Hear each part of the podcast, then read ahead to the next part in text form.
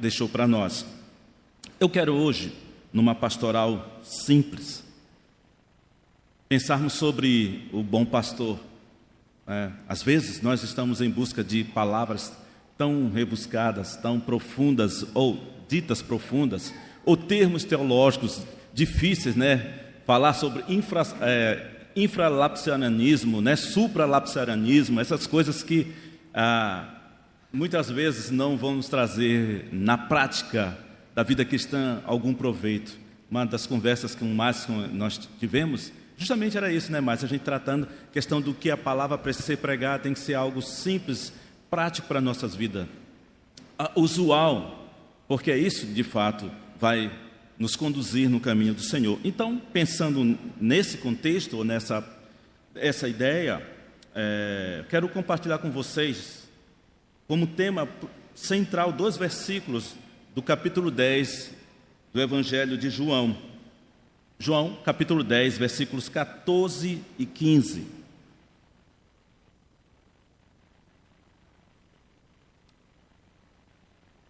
Diz assim a palavra do Senhor. Eu não tenho a versão oficial da igreja, eu sempre estou com outra Bíblia aqui. Mas é muito parecido, viu? Uh, trouxe uma Thompson para a gente uh, ler. Eu sou o bom pastor, eu conheço as minhas ovelhas, e as minhas ovelhas me conhecem. Assim como o Pai me conhece, também eu conheço o Pai e dou a minha vida pelas ovelhas. Vamos orar? Pai querido, muito obrigado por, tudo que já aconteceu nessa manhã e essas coisas que vieram, que aconteceram, Senhor, nós entendemos que faz parte da vida cristã, da comunhão dos irmãos, onde nós também apresentamos ao Senhor louvores e dedicamos ao Senhor como adoração.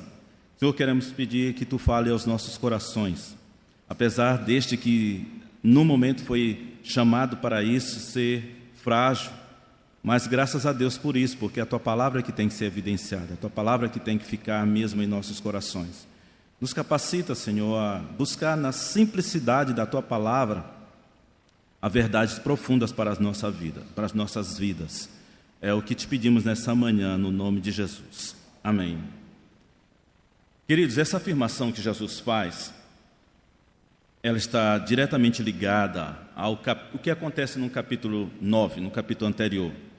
No capítulo 9, Jesus, no final dele, Jesus percebe que os fariseus estão ali a ouvir uma conversa que ele tem com um cego que havia sido curado pelo próprio Senhor Jesus Cristo. Era um cego de nascença e que passou a vida toda dele ah, diante ali do templo, próximo ao templo, e mendigava todos os dias, mas de uma maneira muito especial no dia de sábado, onde era a maior concentração das pessoas, e esse, esse cego estava sempre lá.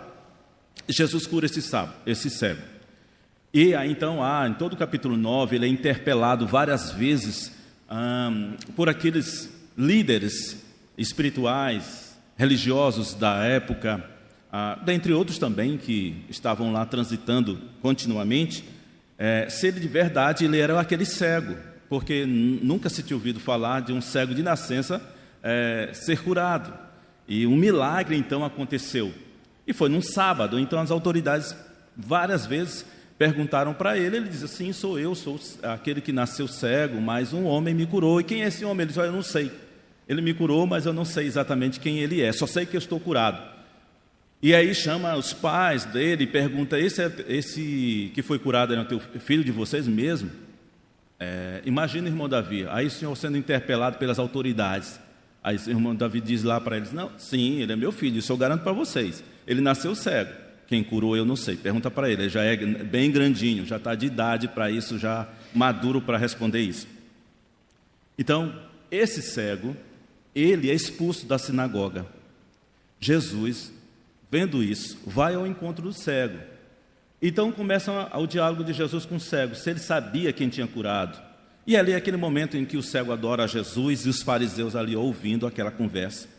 Ah, Jesus então propõe uma parábola, que é o capítulo 10, nessa perícope, de 1 até 21, para trazer um ensinamento, para, especialmente para aqueles fariseus. A, a, princípio, Jesus queria focar neste grupo de pessoas, de líderes, ah, através, eh, mostrando a eles essa cegueira espiritual que eles tinham e como eles, sendo os líderes espirituais de um povo, conduziam o povo também em cegueira espiritual. É essa ideia, é esse propósito que João escreve este, é, esse ensino de Jesus. Jesus quer mostrar quem é o verdadeiro bom pastor. Por que então essa ideia de Jesus dizer quem é esse bom pastor? Porque Jesus lá no início, no versículo 1 e no versículo 7, você vai ouvir, vai ver duas expressões. Em verdade, em verdade vos digo. Versículo 1 e versículo 7 você vai ter isso. Se ele está dizendo em verdade, em verdade vos digo, é porque algo antes havia sido dito e que de fato não tinha essa profundidade de verdade. Não era uma verdade plena. É isso que Jesus chama a atenção ao começar todo este ensino através dessa parábola. Dizer algo muito significativo eu quero ensinar para vocês nesse dia. Era isso que Jesus queria ensinar. Queria ensinar que existia os falsos pastores, mas existia o verdadeiro e bom pastor.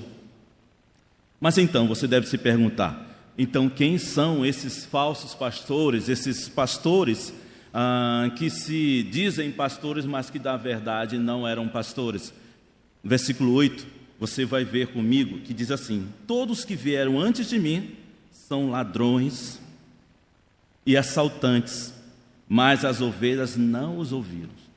Meus queridos, esses que vieram antes de Jesus Cristo são esses líderes espirituais que, sabendo da verdade, conheciam toda a lei, conheciam os salmos, os profetas, que já haviam falado sobre este bom pastor que viria para arrebanhar todos no aprisco seguro, nunca falaram a respeito de Cristo. Ou mesmo vendo o próprio Cristo operando maravilhas, sinais, ali ensinando uma, de uma maneira totalmente diferente do que os outros já haviam ensinado.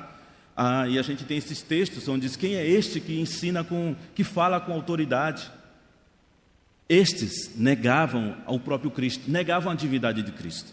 Se você pegar o livro de João, João tem um, o Evangelho de João, João tem um propósito de, de maneira apologética, uma maneira de, em defesa da divindade de Cristo. Então, se você pegar o Evangelho de João, ler todo o Evangelho de João, você não vai ver ah, muitas ações de Jesus, mas vai ver uma ênfase de João falando ou escrevendo tudo que Jesus tinha dito ou ensinado. Então, Jesus, nesse dia, tem esse propósito, usa uma parábola, propõe uma palavra, parábola naquele dia para ensinar essa verdade. Existem outros pastores que são, na verdade, ladrões assaltantes. Ora, o versículo 10 vai nos dizer quem são esses. O ladrão só vem para roubar, matar e destruir. Eu vim para que tenham vida e tenham abundância. Você percebe sempre um, para, para, um paralelismo que Jesus vai apresentando, quem era e quem ele é, né? Quem eram os que vieram antes dele e quem ele é, aquele que se apresenta como o bom pastor. Bom, o ladrão, como diz o texto, ele veio com um propósito egoísta, específico: roubar. Quando ele não se satisfaz só com isso, esses ladrões são capazes de matar para encontrar seus intentos, achar seus intentos. É capaz de destruir. Esses são os propósitos dos pastores que vieram antes de Cristo. E se nós fôssemos fazer agora as pontes para os nossos dias, e nós vamos fazendo logo isso, ah, como nós estamos cheios de líderes espirituais que têm esse mesmo intento, desejosos de ah, para si mesmo, são capazes de tosquear suas ovelhas ao ponto de matá-la, se for preciso, mas eles têm aquilo ou buscam aquilo que os seus corações desejam. Mas qual o coração desse de um ladrão? Não é verdade. É sempre através de é, maneiras escusas, egoístas, querendo aproveitar-se da boa fé de muitos. Estamos recheados nos nossos dias destes. E são muito mais sutis, até talvez, do que os fariseus daquela época. E são tecnológicos, alcançam uma multidão de pessoas. Queridos, quando o Senhor está ensinando esses aqui, é para que as ovelhas possam ouvir a verdadeira voz do bom pastor. E a palavra está aqui para nós, para nós não sermos enganados. Como tantos têm sido enganados, como muitas pessoas estão andando de passos largos para o inferno, porque os líderes espirituais estão mostrando um evangelho totalmente desfacelado, um evangelho que na verdade não é evangelho, porque se não é o pleno evangelho, deixou de ser evangelho. Esses são os intentos dos que pregam o evangelho, mas de fato não apresentam a Cristo como Senhor em suas próprias vidas. Eis porque nos, nos, diálogos que Jesus tem e que as pessoas ficam admiradas, por que ele falava daquela maneira, onde a verdade estava expressada, é porque aqueles que ensinavam, ensinavam, faz o que eu digo, mas não faz o que eu faço. Nós sabemos que os líderes religiosos daquela época nunca trouxeram a Cristo como o Messias, como o enviado de Deus. Sempre opositores a Cristo. Eis, meus irmãos, os que vieram antes de Cristo. Mas enfim, Jesus também está ensinando nesse paralelismo, dizendo: olha, existem os ladrões, existem os salteadores, mas existe o bom pastor. E aí ele vai buscar uma expressão, eu sou, que é uma expressão de divindade. Por isso que João diz que ah, João escreve em defesa desta divindade de Jesus, escrevendo os diálogos de Jesus, os ensinos. No versículo 3 diz assim, meus irmãos: Este o porteiro, a este o porteiro abre a porta, as ovelhas ouvem a sua voz, ele chama pelo nome e as suas ovelhas e as suas ovelhas e as leva para fora. Queridos, a voz do Senhor é incomparável, é inconfundível. O bom pastor tem uma voz inconfundível. Eu quero então trazer a sua memória, se você já ouviu essa voz, que você pense o dia que você ouviu essa voz. É completamente distinta de qualquer outra voz que você possa ter ouvido. E é maravilhoso lembrar esse dia. Eu me emociono. A minha primeira vez que eu ouvi a voz do Senhor, eu tinha entre 7 a 9 anos, numa classe de, de crianças, no período de carnaval. E aí eu senti um outro desejo, um dia, quando o Senhor disse: Vai diante de todos mostra a todos que agora tu és minha ovelha. Maravilhoso. Esse dia eu nunca esqueço. Esse dia foi mais especial do que o dia em que eu conheci Luciana. Foi mais especial no dia que Vitor nasceu. Apesar de que eu lembro que foi lá na Luísa Coelho, o Brasil estava metendo 4 a 0 no México. Mas o dia que Jesus me chamou, essa voz foi incomparavelmente maravilhosa inconfundível. As ovelhas ouvem a sua voz. Outra característica que o bom pastor tem.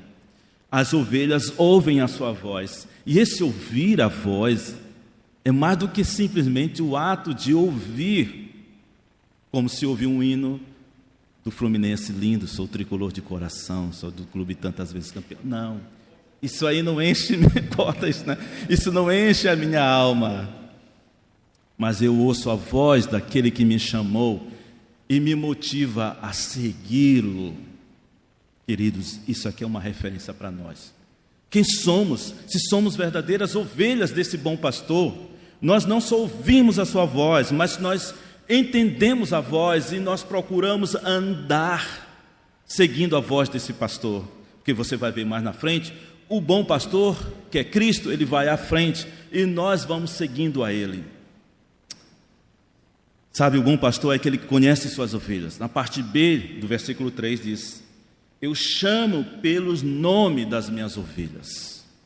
O Senhor conhece o nome de cada um daqui, daqueles a quem Ele já chamou para a sua infinita e maravilhosa graça, pela sua infinita e maravilhosa graça, para um relacionamento de ser cuidado por esse bom pastor, de pertencer a um grupo de ovelhas que são um, a todo tempo alimentadas, são protegidas, são guardadas pelo bom pastor. Então, ele conhece as suas ovelhas. Ele não confunde nenhuma. Ele, na sua infinita e misericordiosa graça, lá no universo onde ele está, está aqui conosco, ele sabe exatamente que Hans está bem aqui. Ele está no nosso meio, ele sabe, cada um de nós. Eu posso esquecer, eu nem sei o nome de todos aqui, são péssimos com nomes. Sou muito bom de fisionomia, mas o Senhor não esquece o nome de nenhum de nós. Sabe, no versículo 4, nós vamos ver, ver outro aspecto deste bom pastor. É aquele que conduz. Versículo 4, parte A. Quando tira para fora todas as ovelhas que lhe pertencem, vai adiante delas e elas o seguem. Sabe, o Senhor é que nos conduz, meus irmãos. E, e ainda que esse caminho, por vezes, seja um caminho difícil, e a vida cristã não é um caminho fácil. Esse é um dos problemas dos falsos mestres, dos falsos pastores. Apresentam um evangelho onde tudo na vida é céu azul, de vento em popa, todas as coisas, você é filho do rei, tu pode tudo. E nós entendemos que o evangelho não apresenta isso. Pelo contrário, a vida cristã é uma vida muito dura, porque continuamente tua mente é bombardeada. E aí vai depender da cosmovisão cristã que tu tens para ser chocado por aquilo que te apresenta ao mundo e que é facilidades e que é de maneira sedutora, que nos dá vontade de fazer, mas quando a voz do bom mestre diz: segue-me, outro segue a outro Senhor. Ele nos conduz, meus irmãos, em tempos difíceis. E aí, nós estamos em tempos bem difíceis, né? Todos os dias notícias complicadas. Mas Ele vai nos conduzir, meus irmãos. É Ele que vai nos fazer ficar de pé, andar altaneiramente, né? Essa expressão. Não é outro que vai nos fazer isso. Os outros vão nos tirar a alegria da salvação. Os outros vão nos encher de incertezas. Mas o bom pastor é aquele que protege suas ovelhas e vai à frente, meus irmãos. Então, não tem por que ter medo, não tem por que estar ansioso, não tem por que os corações serem ah, entristecidos. O bom pastor, quando nos conduz para atravessarmos o mar de incertezas que é essa vida que nós temos. O bom pastor nos conduz no caminho em que chegaremos ao aprisco seguro. Ele vai nos conduzir às águas tranquilas, ele vai nos conduzir aos pastos verdejantes. Sabe? Ele é aquele que as ovelhas reconhecem a voz. Meu. E por reconhecer sua voz, eles, essas ovelhas, não ouvem a voz de um estranho, ou reconhecem a voz do estranho e não vão seguir o estranho, porque conhece a voz incomparável, inconfundível do bom pastor. Os fariseus não eram ovelhas do eu sou. Por isso, eles não compreenderam a Cristo. Por isso, eles não enxergaram a Cristo. Por isso, eles não deram o devido louvor à divindade que era o próprio Senhor Jesus Cristo ali diante deles. Eles não eram ovelhas do pastoreio do bom pastor. Eis porque eles não reconheceram que Cristo era digno, que Cristo era o enviado para o resgate das ovelhas que estavam perdidas, que estavam sendo conduzidos por esses falsos pastores. É aquele que é bom, no versículo 14, que a gente, quando ele diz, Eu sou o bom pastor, esse bom no grego, kalos, que significa ideal. Esse é o pastor ideal para nós, para nos pastorear. É digno aquele que foi dado a ele a atribuição, que era o único capaz de nos buscar lá do lugar de perdição, onde nós nos metemos e, se bobear, voltaremos para lá de novo, se não for o bom pastor nos buscando pelo, com seu cajado. Vejam como o pecado é algo danoso na vida da gente. Se nós bobearmos na nossa relação com Deus, nós voltamos lá para o lamaçal, onde a gente estava se lambuzando do pecado.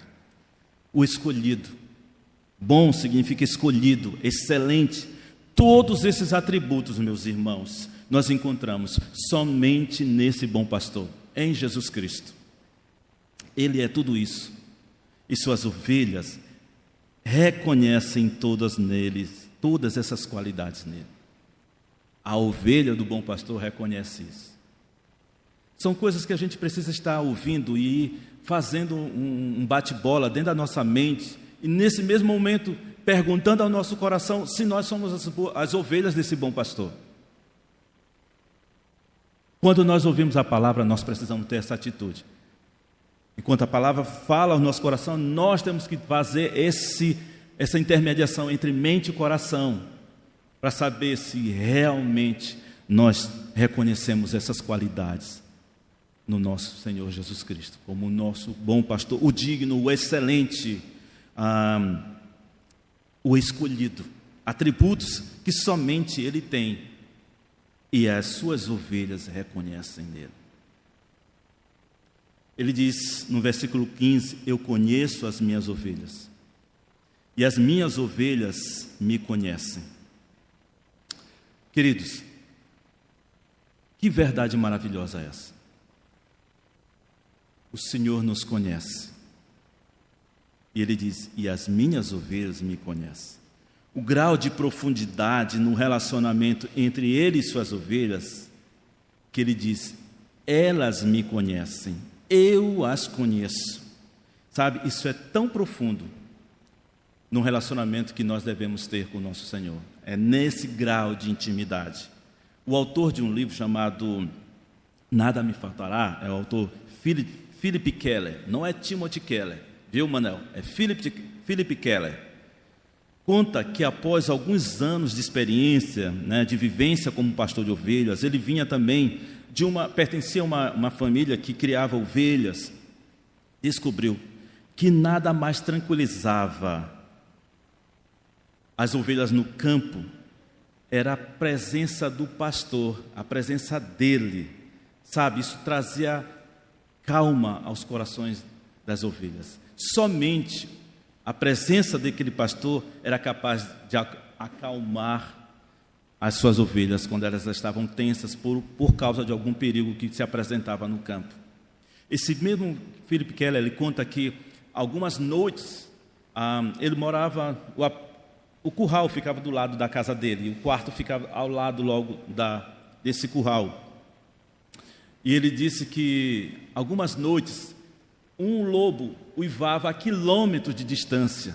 Essas ovelhas medrosas tensas ficavam no curral, se debatendo. Sabe o que ele fazia? Ele saía do quarto dele e entrava pela porta. Olha o detalhe que diz no início do texto. Aqui tem muitas coisas, meus irmãos, que a gente podia passar aqui uns dois meses só nesse, nessa perícope, né? aqui estudando isso. Mas a gente quer de maneira muito objetiva falar hoje especificamente do bom pastor, mas nem todos os detalhes nós vamos ver. Mas lembra que ele fala sobre a porta? Detalhes aqui muito importantes. Ele vinha e ele entrava, só tem uma porta num curral. Ele entrava, ele não dizia nada, ele simplesmente entrava e ficava no meio das ovelhas. E as ovelhas se acalmavam. Sabe, as ovelhas sabiam que o, pelo cheiro que o pastor que cuidava delas, que protegia, o pastor que era dono delas, o animal, meus irmãos, irracional, que parece muito com a gente em muitos detalhes, tem esse sentimento para com seu pastor, com seu dono. E nós muitas vezes estamos desesperados porque surgiu algum tipo de problema na nossa vida e a gente logo fica tenso e não sabe o que fazer. E cria logo ansiedade no coração, já dá taquicardia e já liga para Madison, mas pastor, venha me ver aqui que eu estou morrendo. E aí corre para um hospital e dá uma, compra um remédio de calmante lá. Meus irmãos, esquecemos simplesmente que o nosso bom pastor está conosco. E nós muitas vezes não paramos nessa tribulação um minuto para orar e dizer: Senhor, acalma o meu coração. Eu tenho o Senhor como bom pastor. E muitas vezes, meus irmãos, isso mostra o quão frágeis nós somos, o quão a nossa, a nossa vida espiritual é tão rasa. Porque qualquer probleminha que tem nessa vida passageira, nós já nos desesperamos. Esquecemos o nosso bom pastor, aquele que cuida de nós. Sabe, isso é, é reconfortador, meus irmãos, saber disso, essa verdade. Saber que o nosso bom pastor nos conhece e sabe muito bem quem somos, conhece a nossa estrutura, conhece a nossa fragilidade, sabe os nossos anseios, as nossas preocupações diárias. O Senhor conhece, o Senhor sabe de cada um. Sabe quando Cícero levanta cedo para ir para o trabalho dele? 50 minutos? Tá, terminar. É tão pena, né? Pouco tempo para a gente poder partilhar disso aqui. O Senhor conhece as nossas, a, a cada um de nós. Semana agora, Hamilton fez sete anos de casado. Ele não conhece a Adriana como o Senhor conhece. A Adriana não conhece Hamilton como o Senhor conhece. Madison, uma semana atrás, semana e meia, fez 14 anos de casados com Lely. Lely conhece muito pouco de Madison, mas o Senhor conhece profundamente o que Madison passa no seu mais profundo ser. Da mesma forma, Madison não conhece Lely da, na intimidade do coração, como o Senhor conhece a Lely. Dia 2 eu fiz 29 anos de casado com Luciana. 52, o Senhor, cada um desses cônjuges não conhece o outro como o Senhor conhece. Isso é maravilhoso, é reconfortador saber que nós temos um bom pastor que nos conhece. Nessa vida volátil, meus irmãos, incerta que nós temos, que a qualquer momento podemos estar face a face com uma calamidade, uma pandemia, um sofrimento, um diagnóstico desconfortável, ou desfavorável. A vida é cheia, meus irmãos, desses acidentes. Ninguém pode predizer os problemas que virá no dia de amanhã. Não somos capazes disso. O que há de mais precioso é que nós temos essa verdade incomparável.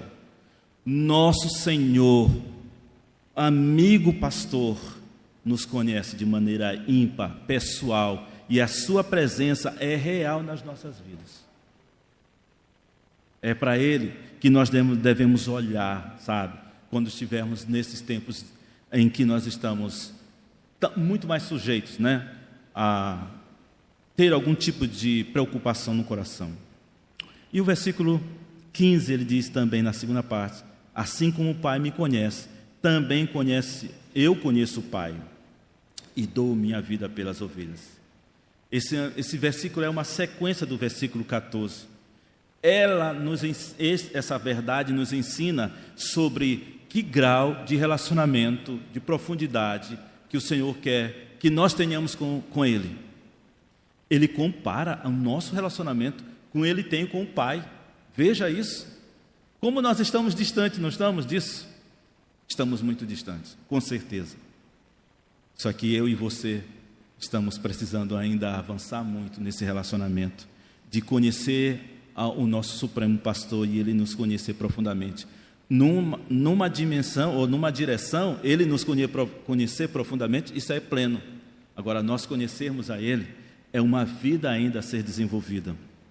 Essa mesma comunhão de intimidade, Ele quer que nós tenhamos quando Ele faz esse comparativo.